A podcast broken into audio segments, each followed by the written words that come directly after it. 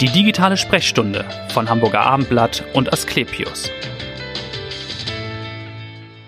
Aktuell läuft bundesweit die Woche der Wiederbelebung und außerdem vergibt das Hamburger Abendblatt in Kooperation mit Asklepios am nächsten Mittwoch, am 28. September, den Hamburger Lebensretterpreis. Gründe genug also, um einmal mehr mit einem Notarzt zu sprechen. Mein Name ist Vanessa Seifert und ich freue mich auf Jan Wietz. Er ist seit 1. August, also relativ frisch, Chefarzt der zentralen Notaufnahme an der Asklepios Klinik St. Georg. Herzlich willkommen. Ja, moin, moin. moin, moin, wie man in Hamburg sagt. Wie viele Notfälle seht ihr in St. Georg jeden Tag?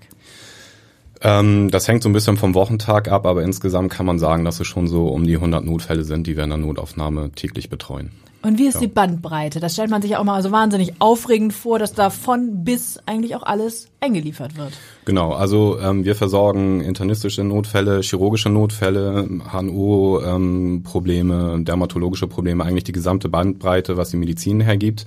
Und da ist es von dem Patientenklientel durchaus so, dass es vom eingewachsenen Fußnagel oder Erkältungsgefühl bis hin zum schwersten Verkehrsunfall, Wiederbelebung, ähm, passend jetzt auch zum Thema, mhm. ähm, eigentlich die gesamte Bandbreite. Alles, was die Medizin hergibt, das versorgen wir da auch. Und was ist am häufigsten, kann man das sagen?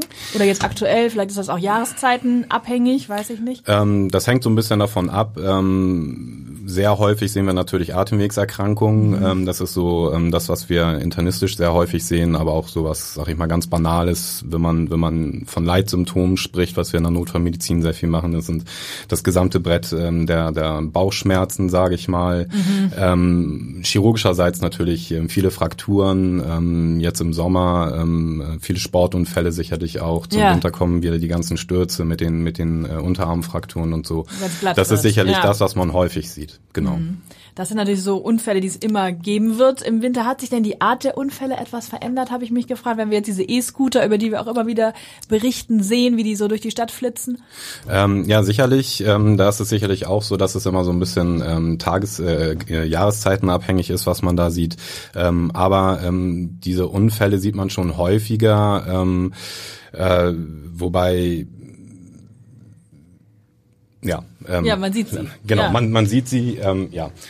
Aber ist man jetzt, würde man als Notarzt sagen, oh, da sehe ich ein erhöhtes Risiko, ich würde damit nicht fahren oder kann man so weit nicht Nö, gehen? nö, ach nö, gar nicht. Also es ist jetzt nicht extrem, ähm, dass es, dass es irgendwie massiv Überhand nimmt. Also mhm. so dass das, was, ähm, sage ich mal, ähm, häufig irgendwie so in den Medien auch ähm, dargestellt ja. wird, dass, dass jetzt äh, die E-Scooter-Unfälle oder auf, aufgrund ähm, dessen irgendwie die Notaufnahmen überlaufen, das ist sicherlich nicht der Fall. Okay, ist also nicht mehr als andere Sportunfälle oder was genau. auch immer passiert. Ja äh, es wurde eben schon, klang es schon ein bisschen an. Wie oft kommt es vor, dass Patienten kommen und man als Notarzt denkt, pff, der wäre beim Hausarzt jetzt besser aufgehoben gewesen oder der eingewachsene Zehennagel ist ja nicht direkt ein Notfall. Wie oft kommt das vor? Ähm, ja, spannendes Thema. Das ist tatsächlich, ähm, also gefühlt kommt das ähm, andauernd vor, muss man realistischerweise ja. sagen. Ja. Ähm, wenn man wenn man das genau betrachtet, sind es wahrscheinlich am Tag ähm, vielleicht 25 Prozent der Patienten, wo man man am Ende sagen würde, ähm, das hätte auch eine ambulante Versorgung getan oder gegebenenfalls vielleicht sogar gar kein Arzt. Also ähm, ich sag mal, okay. mit einer banalen Erkältung muss man eigentlich äh, nicht unbedingt zum Arzt gehen. Ähm, da sind Vorstellungsgründe auch eher ähm, die Krankschreibung, die wir natürlich in der Notaufnahme eher weniger oder nicht ausstellen. Das können wir einfach nicht. Ja. Ähm, ähm, aber tatsächlich ähm, sind da schon einige Patienten am Tag, wo man einfach sagt, naja, also. Und die eine, hätten es auch als Laien selbst erkennen können, dass sie in der Notaufnahme falsch sind. Bei manchen, wenn man jetzt sagt, oh, Atemwegserkrankung, Luftnot, vielleicht hat der eine oder andere dann doch da Panik. Ja, ja aber das. Also, also sagen wir mal, ähm, das Gefühl einer ganz normalen Erkältung, glaube ich, das sollte jeder kennen, mhm. ähm, denke ich schon. Oder wenn das jetzt irgendwie, ähm, sage ich mal, so diese banalen Sachen sind, äh, was, was sicherlich auch bei den Chirurgen immer wieder irgendwie ähm, zu Augenzucken führt, ist sowas wie, ich habe eine Zecke und könnte mal die Zecke rausholen. Also mhm. das sind auch Dinge, ähm, wenn man eine kleine spitze Pinzette zu Hause hat, kann man auch eine Zecke rausholen. Also das, das sind so Dinge, ähm, das kann man durchaus selber erkennen. Ja. Ähm, äh, wo man sich dann vielleicht fragen sollte, muss ich damit unbedingt ins Krankenhaus? Spiegelt ihr das auch dem Patienten? Also wie reagiert ihr dann? Oder? Ja, es wird, es wird schon teilweise gespiegelt, dass man dann sagt, so komm, Hätten sie pass aber auf. Also Also wer, wer vielleicht irgendwie ambulant oder bleibt auch einfach im Bett liegen. Ne? Ja. Ist zwar eine doofe Situation, geht vielleicht auch noch fünf Tage so weiter mit deiner Erkältung und mit deinem Durchfall. Ähm, ja, man muss immer so ein bisschen aufpassen. Ich sag mal so, viele Patienten wissen ja initial, wenn sie sich bei uns vorstellen, gar nicht so recht, was sie haben. Ja, ja, genau, das wäre die, ja. Mhm. Genau, und da muss man natürlich immer mal so ein bisschen, bisschen ähm, vorsichtig mit umgehen, ja. weil denen geht es halt teilweise schon schlecht, mhm. ja, und deswegen ist natürlich die Frage, wissen sie es vorher, ob sie sich bei uns vorstellen, ja, vielleicht nicht, nicht die allermeisten. Einige können sich vielleicht denken, aber man muss immer so ein bisschen vorsichtig sein, wie man dann irgendwie mit der Situation umgeht, weil ähm, es gibt sicherlich einen Grund, dass man sich bei uns vorstellt und äh, da sollte man ein bisschen sensibler vielleicht mit umgehen. Ja, aber warum stellen die sich dann vor, weil sie sagen, in der Notaufnahme komme ich dann direkt dran, also schneller als beim Hausarzt?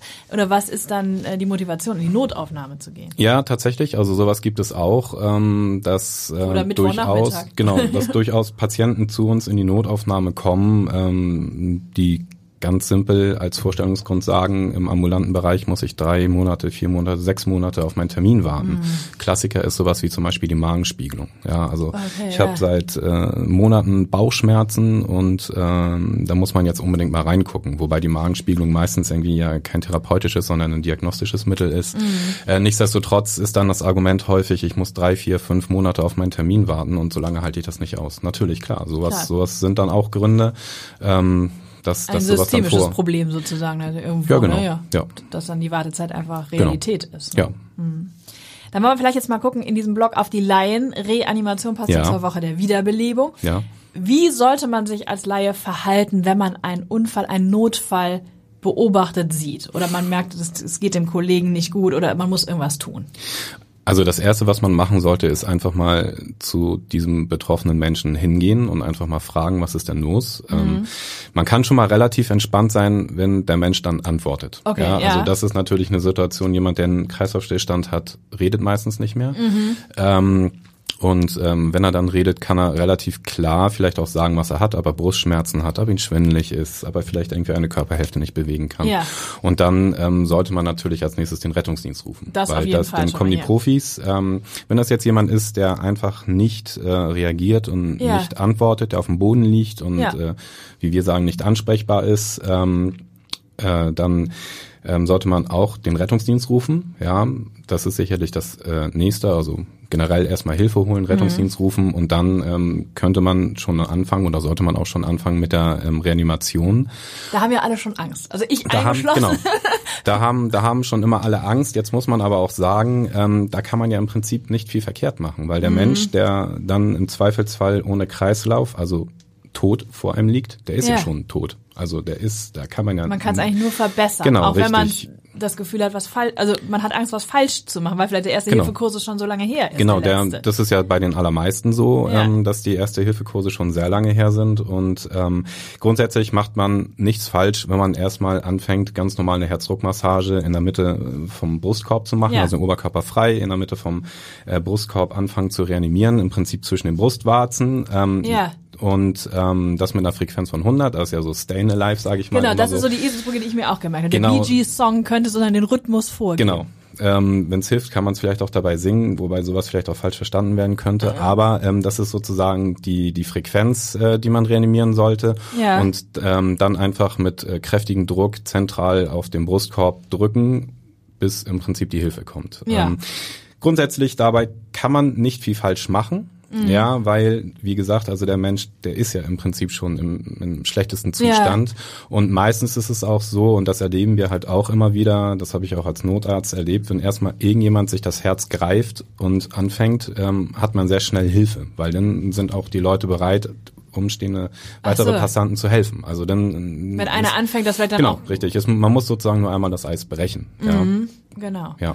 Und äh, wie geht es dann eigentlich weiter, das Prozedere, wenn der, wenn die Profis dann kommen, wenn der Rettungswagen kommt? Was passiert dann? Ähm, dann wird im Prinzip relativ zügig ähm, diese Reanimation, also die Wiederbelebung, ähm, wird sehr zügig dann von den von den Rettungsassistenten und vom äh, von den Notfallsanitätern, vom Notarzt übernommen.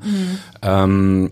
Und ähm, häufig ist es so, ähm, dass dann nochmal gefragt wird, was war los. Also das macht äh, dann ein Notfallsanitäter oder der Notarzt, der mal fragt, was war denn los? Hat der Patient vorher über Brustschmerzen geklagt ja. oder ähm, haben Sie gesehen, was da genau passiert ist? Naja, und dann ähm, wird im Prinzip der Notfall, in dem Fall dann äh, die Reanimation von dem Team übernommen. Da gibt es dann Absprachen. Es gibt dann einen, der übernimmt die Reanimation, also die Herzdruckmassage. Mhm. Der Notarzt sichert meistens den Atemweg, dann wird ein Zugang gelegt, dann werden Medikamente gegeben, Infusionen angehängt und so weiter. Bis er dann sozusagen bei euch in der Notaufnahme genau. ankommt. Genau. Ne? Zuvor wird er dann noch transportfähig gemacht, in den Rettungswagen gebracht und dann mhm. geht's in die Notaufnahme und da findet dann die entsprechende Übergabe bei uns in der Klinik statt. In der Klinik oder wisst ihr vorher schon, da kommt jetzt jemand? Genau, in, in also es wird, das, ja. genau, also der Patient wird über die Rettungsleitstelle angemeldet, ähm, dann auch entsprechend mit dem Stichwort äh, laufende Reanimation, also laufende Wiederbelebung mhm.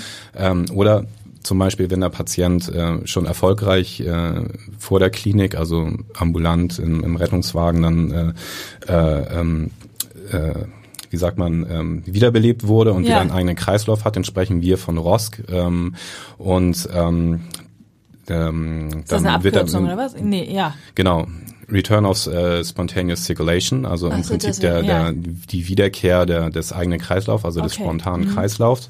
Und ähm, dann äh, wird entsprechend angemeldet und wir bereiten dann in der Klinik eben die, die weiteren Schritte vor, zum Beispiel in die Herzkatheteruntersuchung oder wenn noch eine laufende Reanimation da ist, dass wir, es gibt immer die Möglichkeit, die Patienten zum Beispiel dann auch unmittelbar in die Herz-Lungen-Maschine ähm, zu nehmen, mhm. ähm, wenn da ein entsprechendes, äh, äh, eine entsprechende Indikation sozusagen besteht, dass wir die Patienten dann daran nehmen. Oder die Patienten werden bei uns im Schockraum übernommen, die Reanimation wird dann professionell äh, von ja. bei uns in der Klinik weitergeführt und so weiter. Ja. Also aber für, für die Hörer ist schon mal gut, man kann nichts falsch machen, wenn genau. man was sieht, einfach lieber aktiv werden, ja. als daneben zu stehen, ne? genau. in Schockstarre zu verfallen und genau, staying alive. Genau. Trotzdem äh, ist es sinnvoll, nochmal so einen Erste-Hilfe-Kursus zu machen? Es schadet wahrscheinlich nicht, ne? Nö, also das nö. könnte also, man machen. Genau. Also ähm, es schadet grundsätzlich nie, sich äh, fort- und weiterzubilden. Mhm. Ähm, und gerade in dem Bereich ist, äh, werden von allen möglichen Rettungsdienstorganisationen Erste-Hilfe-Kurse angeboten. Ähm, und sich da einfach mal wieder in so einen Kurs zu begeben und da ja. entsprechende Dinge zu trainieren, ist sicherlich sinnvoll. Unternehmen machen es auch, ich weiß Genau, Unternehmen, auch, es gibt die, die Ersthelfer sozusagen mhm. in den Unternehmen, ähm, die dann äh, entsprechend geschult werden. Und sinnvoll ist es allemal, gerade wenn man sich da ähm, unsicher ist mhm. ähm, oder wenn man das einfach lange nicht gemacht hat, ähm, ist es mehr als sinnvoll, sowas einfach mal zu machen, weil dann ja. die entsprechenden Schritte ähm, wieder automatisierter sind ja, genau. vielleicht, wenn Richtig. mal was passiert. Ne?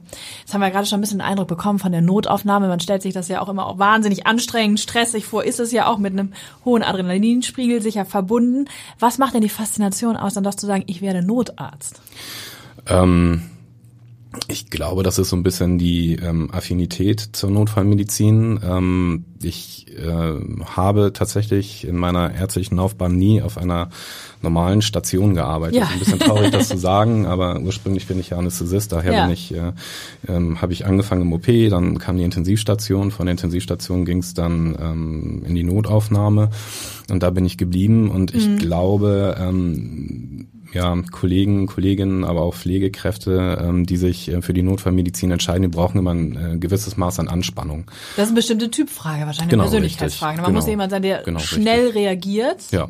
Ja. Genau, und ähm, es, ist, es ist ja auch spannend. Also man weiß nie irgendwie mit, mit genau. was man da irgendwie genau zu tun hat. Und ähm, ein Patient, der in dem einen Moment noch äh, komplett stabil ist, kann sich in, in den nächsten Minuten oder Sekunden äh, genau zum Gegenteil entwickeln und dann müssen auf einmal alle ähm, an diesem Patienten arbeiten. Mhm. Und ähm, das ist schon spannend, was man auch teilweise rausfindet. Und so ein bisschen Detektivarbeit. Das ist so ein ja, bisschen ja. Detektivarbeit im Krankenhaus und ja, schon sehr spannend. Ja, kann man das jetzt ein bisschen salopp formuliert lebenslänglich machen oder ist das Stresslevel zu hoch?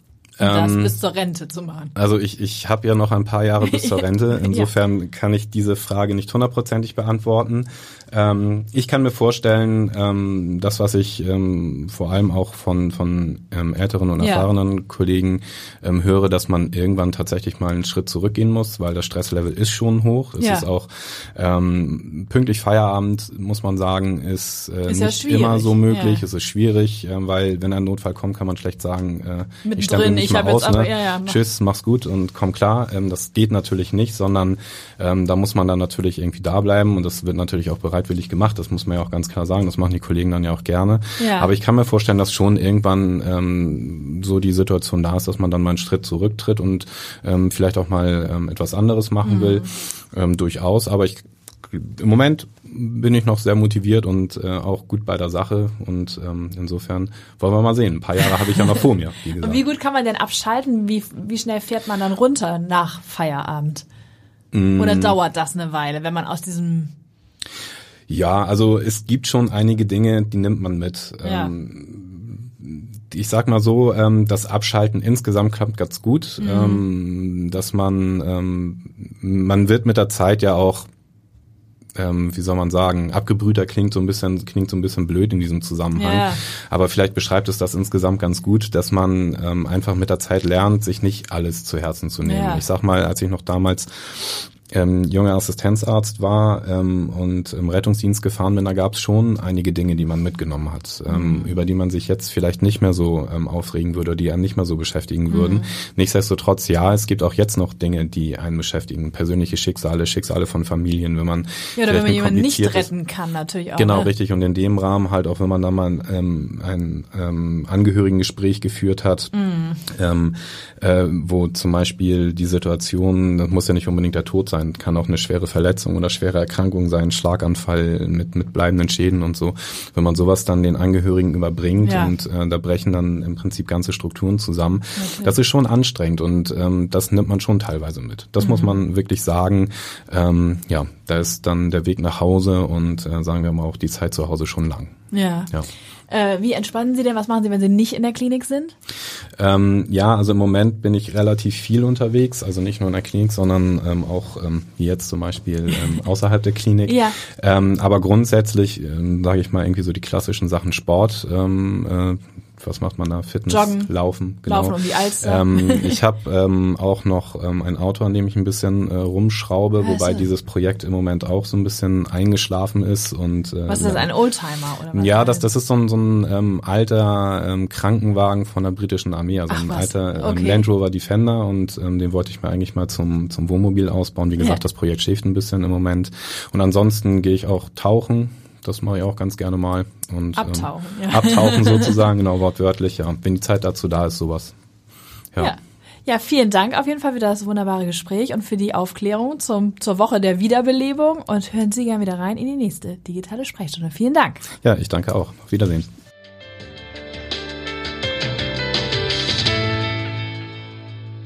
Weitere Podcasts vom Hamburger Abendblatt finden Sie auf abendblatt.de slash podcast.